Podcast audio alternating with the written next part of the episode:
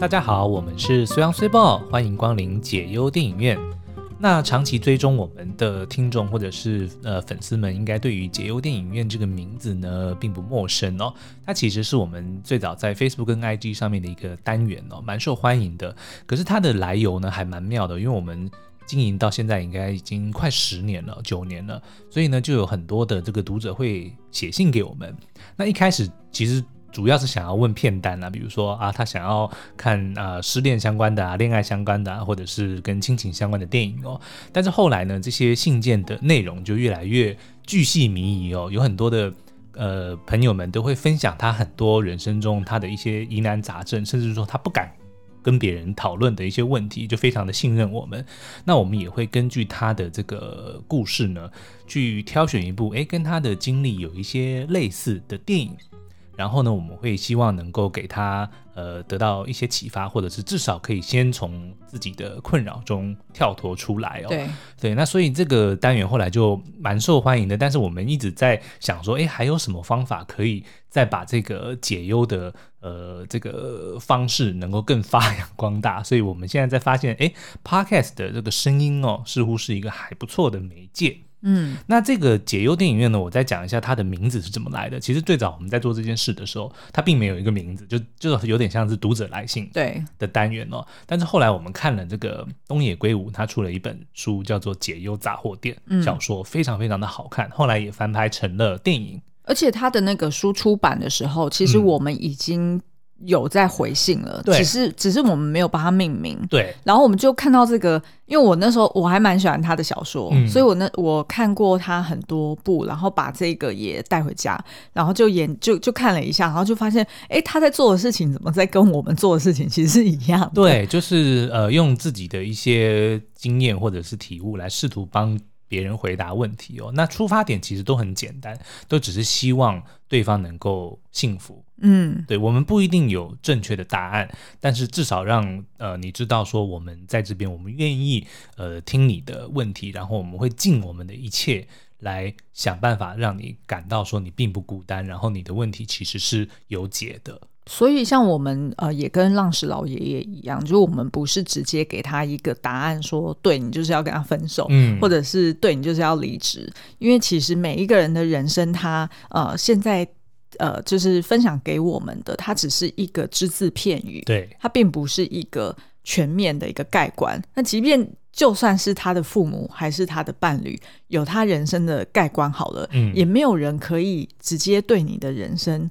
直接下指导器，没错，对不对？因为那是你自己要去负责的。然后，而且我们只知道一个点，我们并不知道全面性的东西。嗯，所以我们通常都是呃，在分享这个这部电影带给我们的心得之外，我们也会分享一些我们类似的人生体验。嗯。然后由这个读者他自己去判断，他要怎么下一步要怎么做。对，那如果你也有类似的问题的话，我们至少会希望你知道说，哎，你的问题其实别人也会有，所以你并不需要有那一种呃自怨自艾的那种。其实自怨自艾，对不对？对，你想说，一定有人要纠正我了，嘿嘿，我自己先纠正了。没错，没错，就是你真的并不孤单。然后我们就算没有办法呃给你答案，但是我们也会愿意陪你度过难关。嗯，嗯好，那所以呢，我们今天就想要尝试在 Podcast 里面来做做看，用声音来陪伴大家的方式。嗯、那我今天就来呃，先来念。第一封哦，它是来自于一位不到三十岁的 C 小姐的来信。哎、嗯，我先插一下哦，请问每次常常看到，比如说新闻或是哪里在讲说什么 A 先生、B 小姐，嗯，他其实并不是编号，对不对？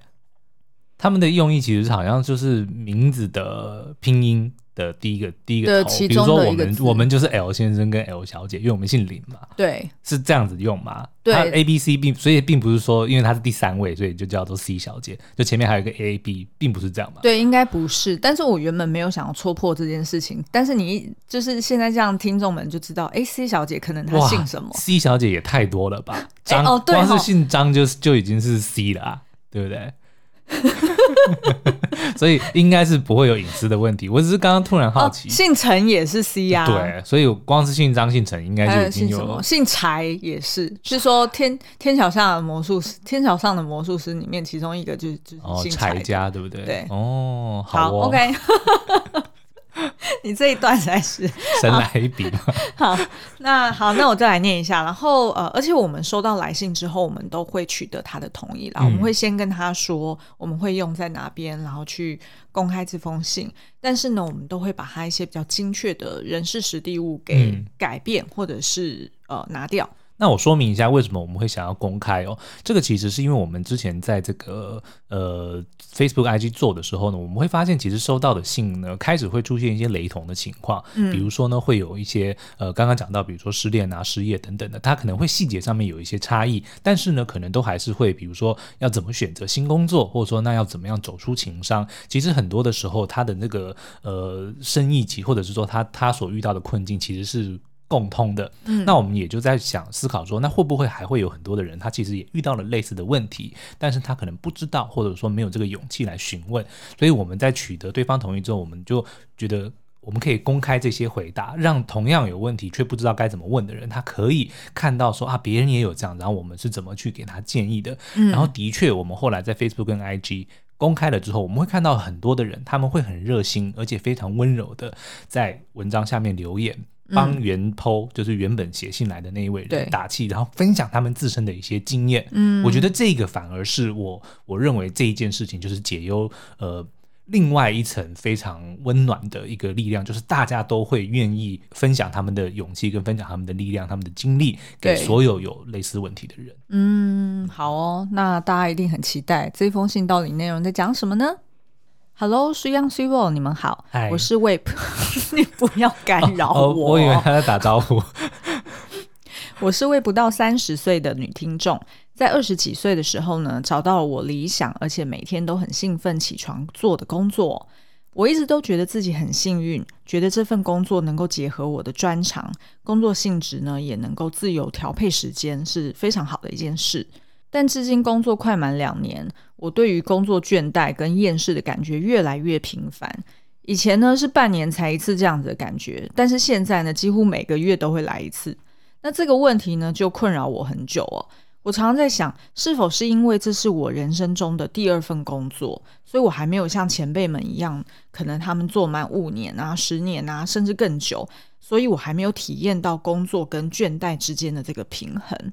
那另外有一个想法哦，时代的不同，在一个比较资讯丰沛啊，或者是很快速的一个变化的时代，可能造就我们这一代年轻人呢，对于工作求新、求变、求快的想法，呃，就是找不出一个解答。那有时候我觉得，我可能也归因在我自己的个性上，因为我是一个比较好奇心很强啊，然后很喜欢学一些不同新东西的人。所以，只要接触有兴趣的一些新领域呢，我就可以一头热的栽进去。但是，往往都坚持不久。不知道以上的人生困境是否适合你们做新系列的题材呢？如果合适的话，很期待能够透过你们的电影推荐，让我重新审视自己和找回工作的热情和方向。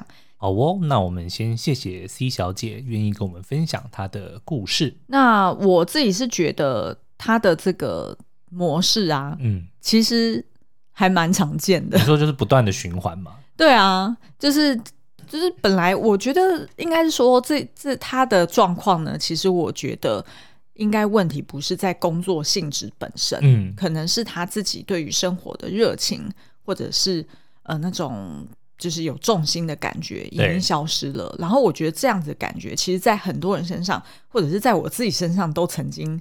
出现过好几次，嗯、所以这真的是很正常的一件事，就是没有什么太需要烦恼的。对，但是我想要先讲哦，我觉得 C 小姐她应该是本身工作能力算蛮强的，因为照她的这个叙述哦，她应该是工作蛮快就已经呃驾轻就熟了，嗯、所以她其实不太需要呃花很多的心力去维持工作的表现哦。嗯、那这个当然是非常值得称赞，而且是很幸运的，就是你可以有这个闲余的时间。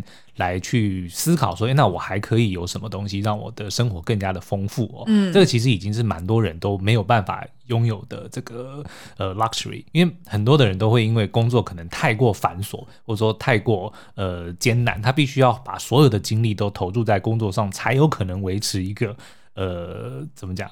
及格的状况，而不会可能一天到晚在公司被刁，然后或者要烦恼说我会不会丢工作。所以至少呢，C 小姐的工作能力，我相信是呃让她在这份工作上面是可以胜任的，然后就可以开始诶去帮自己规划一下，那我还有什么方法可以更丰富自己，让自己的生活更精彩？嗯，好，那所以我们要推荐的一部电影呢，是呃一个超级冷门，嗯，然后应该是大部分人都没有看过的电影。呃，叫做《日日是好日》，嗯，是一部日本片。那这部片呢，啊、呃，它是改编自这个作家森下典子的书哦。他这本书在台湾也有出版，叫做《日日好日》。然后茶道教我的幸福味，嗯，然后这个森下典子，它就是记录他二十几年来学习茶道所领悟的这个人生道理。嗯，那这部片，呃，就是这本书呢，它后来被改编成这部电影，应该是在二零一八年的，呃，去上映的电影。然后里面很特别是，呃，女主角是呃那个柏林影后黑木华，嗯，然后跟她搭配的另外一个算是女配角吧，是大家都。很熟悉的国民奶奶树木希林，嗯。嗯，也就是他在里面饰演那个茶道老师啊、呃，然后他是呃，也是这部片也是他在过世前的最后一部作品。嗯然后，呃，其实一直以来，大家对于树木希林都会觉得说，他自己私底下是很有呃个人风格，是，然后很酷，很酷的，然后就是很独特的一个日本演员。嗯、然后，所以呢，他自己也出了很多他的自传或者是记录书，对，然后里面去分享他的一些人生的呃想法心得。那所以，呃，我们觉得他在过世之前，他透过呃《日日是好日》这部电影，然后跟这个茶道老师的角色，我觉得倒是一个，这真的是一个很完美的据点。嗯嗯，所以这部片我非常非常推荐大家去看，不只是看这部片的这个精神，然后也是看树木希林他在他人生中最后一部作品的一个精彩之作。好，那我来描述一下他这部电影在讲什么好了。呃，这个黑木华呢，她就是饰演这个女主角点子哦，然后她其实一开始她是一个。啊、呃，就是二十出头岁的一个女大生。嗯哼，那她的个性呢是比较拘谨啊，然后比较文静一点，然后呃，她有一点不太知道她自己就是接下来大学念完之后她要做什么。就是她人生中她也没有什么热情，她也没有什么特别有兴趣就是过得还蛮顺利的。对，然后呃，她家里也很单纯，就是爸爸妈妈，然后也都很疼爱她。可是一直以来，这个女生就有点好像蛮蛮。呃，茫然的，嗯，那他也蛮讨厌自己，就是一直以来都不太有勇气表达自己想要做的事情，甚至很多时候他都觉得说，我自己在想什么我都不知道，哦，所以就会变得有点。顺水推舟嘛？哎，对，没错，对，就是这个成语，Okay. 就是他每天就是就这样子过着，哦、应该叫做随波逐流。哦，对，然后顺水推舟是另外一个，但是都跟河流跟水有关。啊，Anyway，啊，反正他每天就这样子过着，就很平凡啦，嗯、然后也没有什么。没有什么热情，也没有什么 up and down 的生活。对，那你也不能说他过得不好。对，因为的确过得还蛮好的。哎，对，就很顺遂。然后，反正他，你知道吗？其实我觉得，尤其是到了现在这个年纪哦，我觉得没有烦恼真的是一种幸福。哎，就是很平凡，就是幸福。然后其实不太容易达到，因为不是有一句话说的好吗？人无远虑，必有近忧。哦，对不对？所以如果能够至少。当下没烦恼，我觉得已经是一个很值得庆幸的一件事。但是的确在年轻的时候不太容易去察觉到说这是一个幸福，反而会有一种慌张感。哦，对，怎么没事情要烦呐？对，对不对？然后反而会觉得，那我是不是好像有什么东西做错了？但是到现在，如果发现说，哎，像比如说我们今天看今天的 calendar，今天一打开没有任何的事情，我突然觉得心中很。舒服，说啊，今天竟然没有任何的事情要做，嗯，我觉得是一件很幸福的事，嗯，但是的确年轻的时候不太能够 appreciate，这样子的难得的机会。哦，但是你刚刚又讲说“人无远虑，必有近忧”，对，那我们所以呢，没有没有没有，这个是事实，嗯、只是所以我们才要找到那些 moment，是你不需要去烦恼远虑或近忧的那些短短暂的片刻，哦、这些都是值得你去。珍惜的，像明天又有很多事情了，对不对？哦，所以远虑跟近忧并没有消失，只是在现在这个 moment，我们在录这一集 podcast 的时候，我的心情的确是很平静，哦、所以大家可能也能够从我的声音中听察觉到，我不像以前前几集这么容易高亢，所以我的确，对我现在其实是很 很平静的，容易高，对啊。我刚刚要表达就是，哎、嗯，其实这这种 moment 也很像是。呃，就是你在演奏的时候的那种间奏，对，就是它是一个，嗯、呃，一个一个过场，是一个休息，然后是迎接下一个更美好的高潮，嗯，对，类似是没错啊，所以我觉得，我觉得反而就是要自己试着多去发掘这样子的间奏，人生中的间奏，哦、然后你真的不用烦恼.因为烦恼会来的。OK，所以你不用烦恼，现在没烦恼。但我觉得可能是因为点子他是一个好，那我先描述完好了。嗯、好好好，那他呢，其实就是呃蛮羡慕他的一个表姐，然后他表姐也跟他感情蛮好。嗯、那他表姐就是一个很活泼，然后很有呃主观意见，一天到晚都很忙的人。对，然后所以他就觉得说，哎、嗯欸，好像我应该就是跟表姐去做些什么，要像他一样，才不会人生觉得无聊。没错，然后所以呢，当他表姐就提议说，哎、欸。不然我们就听说就是茶道好像很夯，不然我们去学茶道好了。嗯、那他也就想说，哦，那我就跟着去看看热闹。结果没想到他们两个去了之后呢，然后就发现那个很严肃的武田老师，嗯、也就是树木希林扮演这个角色，就是呃非常的一丝不苟。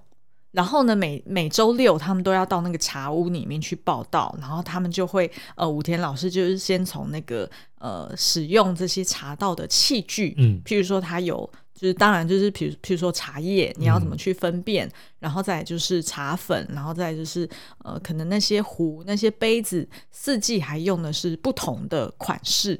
然后还有呃，就是呃，就是搅拌，对，冲泡冲冲泡那个。呃，绿茶不是会有一个刷子吗？嗯、然后还有那个刷子要怎么使用，然后再到你的姿势要怎么做，你要怎么先跪着，然后要跪怎么样的九十度还是怎么样？嗯、然后再就是你的步骤，呃，还有什么茶巾，你要怎么折？然后跟呃，你走到那个茶屋的空间的时候，你的纸门只能打开多少？嗯、打开多少比例？然后你走榻榻米的时候，你要走几步？这全部都有规范，嗯、就我相信大家应该就去过日本，我听到都会觉得哦，好好累哦。对，就你去去日本，大家应该就会可可能有机会可以观摩一下，嗯、或者是曾经有听过别人介绍，你就会觉得说，哇，日本人真的很会享受生活哎，是。就是有花艺哦，有花道嘛，然后有茶道，然后有就是剑道。呃 对，见到，然后还有你泡温泉也有不同的泡法，嗯、就是他们怎么规范那么多东西？你会觉得乍听之下好像很累，对。但是事实上呢，那个是他们去 appreciate 这个当下生活的一些仪式。嗯，现在最近不是很流行什么仪式感吗？哦，对不对？就是等于有点类似像这样子的事情，就等于是他们是从这个 routine 中去悟到。嗯，那呃，对于这个。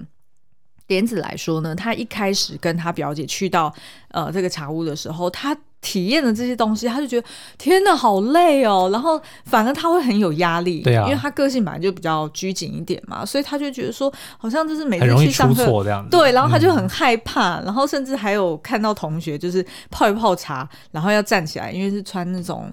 呃，裙子和服的裙子，然后结果就突然整个往后空翻，因为就是被裙子局限了他的脚，嗯、他的膝盖，然后就有很多糗事发生。是但是呢，他也发现说，哎，这个茶道他慢慢从就是不同的步骤里面，慢慢的融会贯通了，然后他最后还成为了这个武田老师的。那个得意接班人，对，也不算接班，就是得意门生。嗯、然后，所以呢，他也从这里面找到他的自信，对，然后也陪伴他度过这二十几年的人生。因为等于你看，他从二十岁开始，然后应该是在那边待了二十四还二十五年，嗯，所以等于是到他四十几岁，所以人生一半的时间他都在钻研茶道。对，然后所以他反而从里面呢获得了一些。就是很多的体悟。那我们接下来就来讨论一下，呃，譬如说像是他一开始武田老师就跟他说，你要先把形式做到位，嗯，你慢慢就能心领神会。然后呢，当大家在那边很慌乱的时候，他都会很严厉的跟大家说，不要用你的大脑思考，你要相信自己的手，嗯，因为他就是这个武田老师的这个精神，就意思是说。呃，茶道它之所以会规范那么多的步骤，它是因为前人就古人们，嗯，他一步一步累积下来的。是，那他为什么会去做这些动作？就是因为从这些仪式里面，你才可以专心哦，进入到心流的状态。对，就像我们之前在聊灵魂急转弯的那几集，其实我们就有聊到心流这件事情。呃，所以他才会。要大家说，你不要一直去想说，哦，待会还有步骤三、步骤四、步骤五，然后就把自己搞得很慌张，或者说不要这么快的就直接跳到结论说，哦，我就是要泡出一杯茶，对，而是把一个步骤一个步骤想好。对，你就是做每一个当下的步骤。对，那自然而然，当你练习久了，你就会身体会记得这个动作，是就会进入到一个它自动会去呃跟着这个 flow 去走。嗯，对，那所以。呃，这个就是那个茶道老师他一开始先给他的一个呃刺激，然后呢，这个点子啊，他本来就是个性就是比较，就是好像做这个也可以，做那个也可以，然后结果没想到呢，他在这个呃，就是把这个形式慢慢做到位之后，然后并且是春夏秋冬都去做不同套的这个练习，嗯、就等于是有一些呃，就是。Routine 的做法，但是又有一些新的刺激之后呢，他就悟出了一个道理，他就说，世上所有的事物都可以归纳为可以立即理解跟不能立即理解的两大类。对，然后他就慢慢去想到说，呃，譬如说像在泡茶这件事情，你能够立即理解的就是武田老师告诉你的步骤一到十，就是哦，你知道要怎么拿刷子，嗯、然后你知道要怎么就是铺那个纸巾等等的。但是不能理解的可能是你一开始你没有办法理解说为什么要做那么多步骤，有必要吗？嗯，懂。然后你可能一开始是紧闭着心门不能接受这件事，但是当你慢慢的去沉浸在里面了，呃，就像他说的，不能立即理解的，只要长时间接触，你就可以立即就是渐渐的理解，然后你会在这个过程中打开你的感官，用全身的感受去呃去去感受这个当下。那心中呢就会起了变化。你知道有四个字来形容吗？嗯，就叫做融会贯通。对，对不对？对。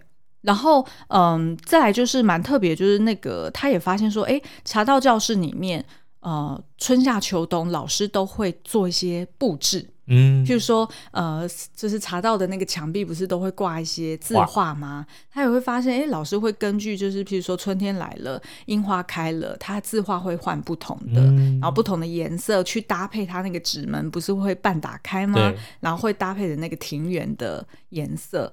然后呃，里面的字也会换，但是永远不换的一个匾额，一个横幅，就是老师用很丑很丑的毛笔字写的，自己写的，对，真的好丑好歪的字，叫做“日日是好日”。嗯，然后那个老师就有分享说，这个“日日是好日”的意思就是，不管在什么样的季节，不管你现在几岁，每一天的时光对我们来说都很宝贵。嗯，要用茶道的这个一期一会的精神来。珍惜着身边每一个人。嗯，那一期一会呢？一起其实是来自于佛教的用语，指的就是人出生到死亡的这段时间。对，那一会当然就是集会或者是见面的意思嘛。那一期一会的意思呢？它它其实也是出自于一个茶道宗师的呃弟子的那个，就是曾经讲过这句话。然后他这句话的意思就是说，嗯，同样的人在同样的时间举行茶会。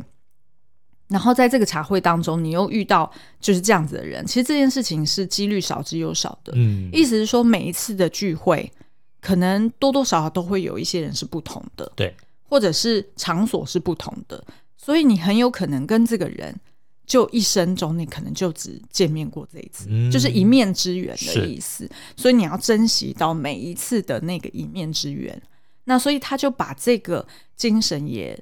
融会贯通到他自己的人生上面。对，譬如说像点子，他后来大学终于毕业了，他找不到工作，然后他后来谈恋爱失恋了，然后后来他遇到他的亲人过世了，他都慢慢可以去体悟到说，原来这个就是茶道老师一直在教我们的这件事情。一期一会，对，你只要关注，就是就是去观察这个当下，嗯，然后去体悟到这个道理说，说这个当下一下就过了，就像我们现在录音的这这一集，这个当下。嗯待会也就过了，对，就再也不会有再有这个当下了。再来就是我们会去聊其他部电影，我们会聊其他人的故事了。所以要去珍惜这个。除非这一集反应很好，我们就追加。呃，但是你也不可能完全一模一样的内容再讲一遍嘛，对不对？一期两会，下一集。这个就是自己自己做自媒体的好处，就我想怎样就 怎样。好，那所以嗯。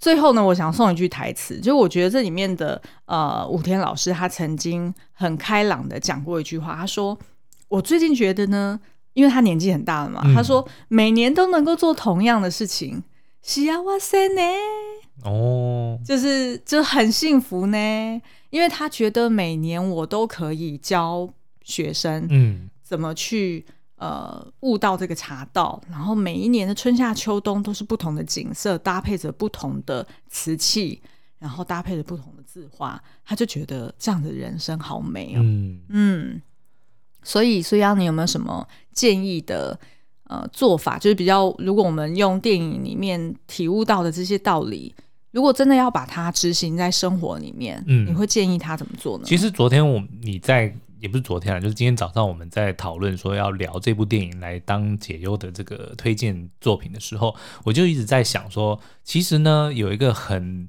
通俗的形容词来形容这件事情，就叫做找麻烦。就是帮自己去找麻烦。就是如果当你发现你的人生好像一成不变，好像呃一切东西都了无新意，然后你觉得缺乏一些热情的时候，嗯、其实呢就是帮自己找麻烦。嗯、那我解释一下什么什么意思？像刚刚这个茶道点子，他一开始不是说他因为不知道要干嘛，所以他就去学了茶道，然后发现茶道很麻烦。对，然后但是也是从这样子的情况之中，他才有这个机会去让自己呃真正的去。沉浸在当下，因为他必须要去理解我现在做的这个东西，嗯、这个泡茶对的这个步骤，嗯，对不对？这是一件很麻烦的事情，啊、没有错。可是，嗯、但是呢，他却能够因为这样跳脱了日常的一些呃平平无奇，对，对不对？那我刚刚讲的找麻烦，举个例好了，我以前我其实以前很喜欢搭公车，我以前在呃大概读大学的时候，我很喜欢搭公车。然后我的确会发现说，当我一条路线都已经走得很熟的时候，我的确能够很快找到最有效率的方法到达学校。嗯，那但是的确过了一阵之后会觉得有点无聊。嗯，所以我就会开始让自己去走不同的路线，换不同的公车，换不同的方式去到达。那的确一开始很麻烦，因因为又不认识路，那个时候你要研究、啊，那个时候还没有什么什么 Google Map 什么的，甚至还没有手机上网吃到饱都没有，所以的确也很容易迷路。那自己会觉得啊，我干嘛自找麻烦？可是呢，这么久，当我又把一条路走熟的时候，我就觉得很很有成就感，说哦，原来这一条路上，你看有这个店，有这个什么，有什么的，然后我就再换一条，所以我就觉得这样子的过程中其实是很很有趣的，嗯，你懂我意思吗？就有点像是呃，前阵子。我带 Lesson 出去玩，嗯，然后本来都是习惯骑 U bike，对，啊、呃，然后就是骑到公馆，然后去吃一吃小吃之后，然后就是再骑去大安森林公园。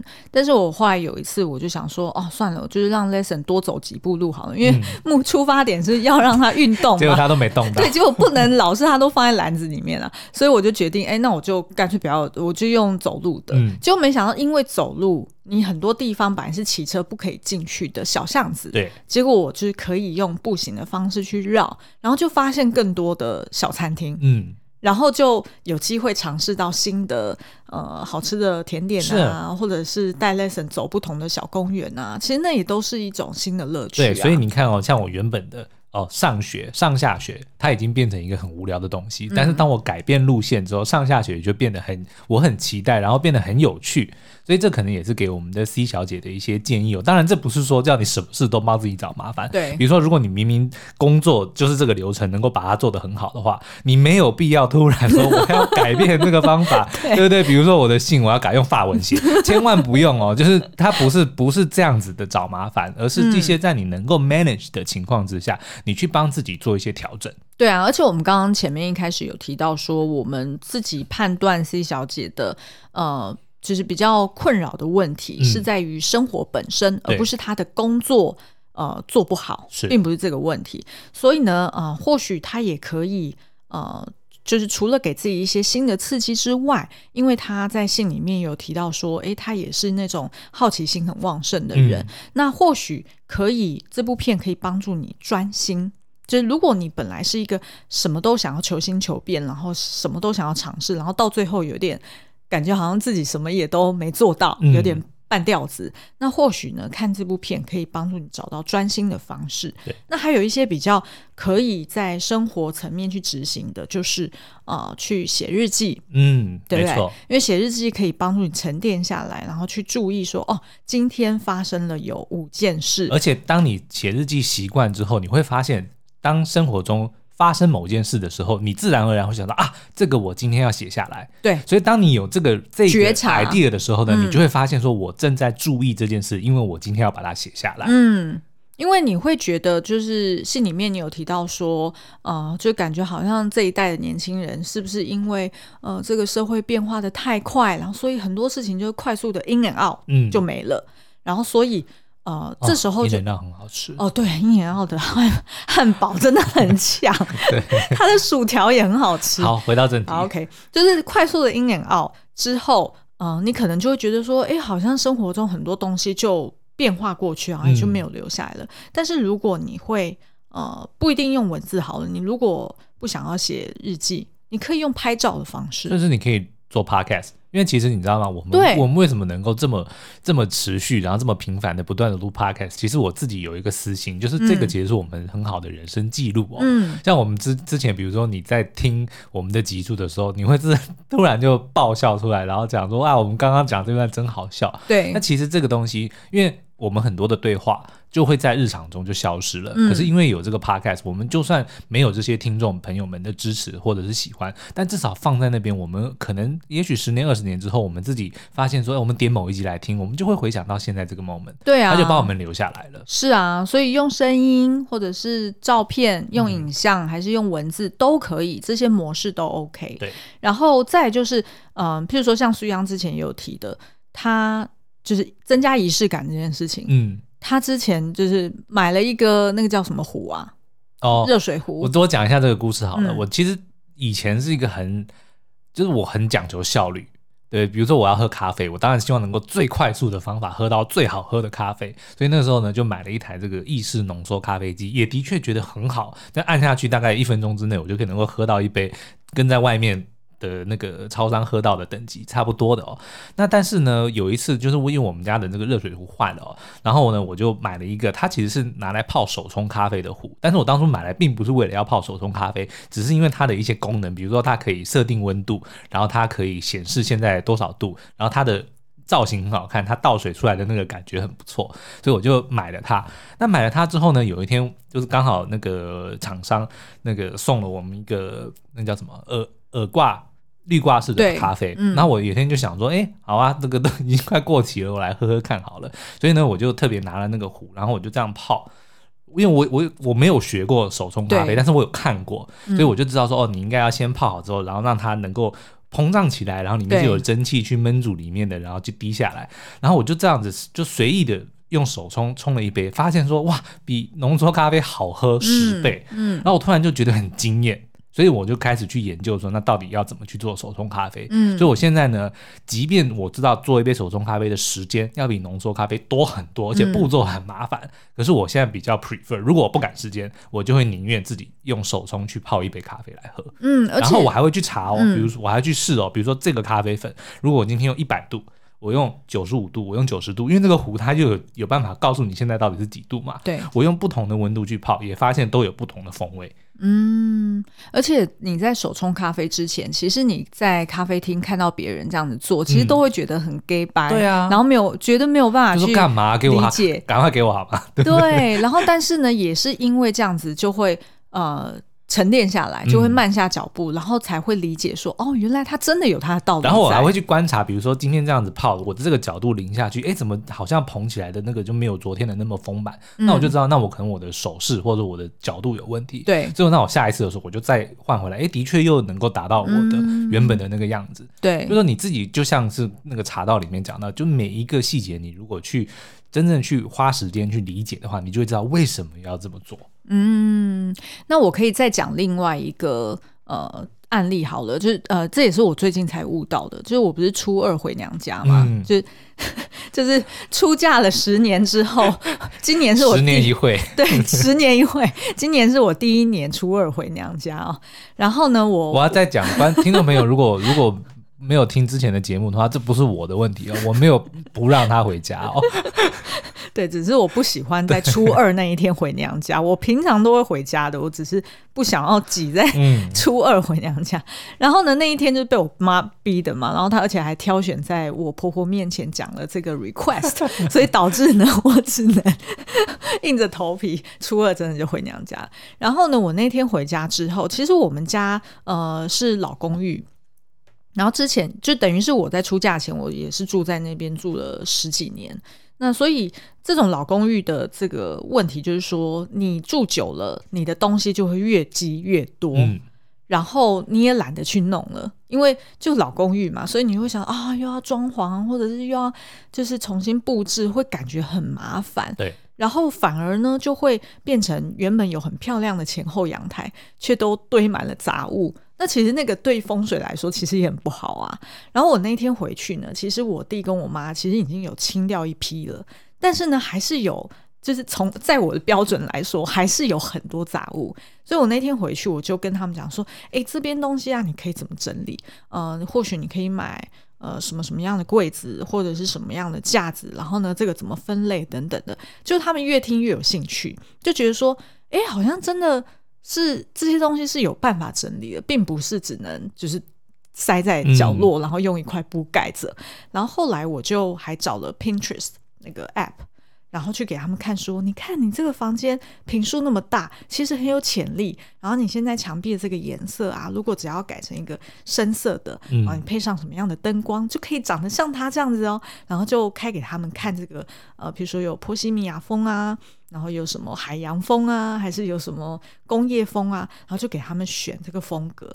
然后他们看了之后呢，就感觉好像被 envision 了。嗯。”就觉得说，哎，好像真的耶！其实只要改个小灯光，放个台灯，或者是我只要这一面墙漆个颜色，加个地毯，其实整个房间就会看起来温暖温馨很多。嗯、然后他们那天才初二嘛，所以他们就马上当机立断，就要我。就下午就把我赶出门，然后就马上全部人一起拉到 IKEA，然后就开始要我去帮他们挑选，我就瞬间变软装师，你知道吗？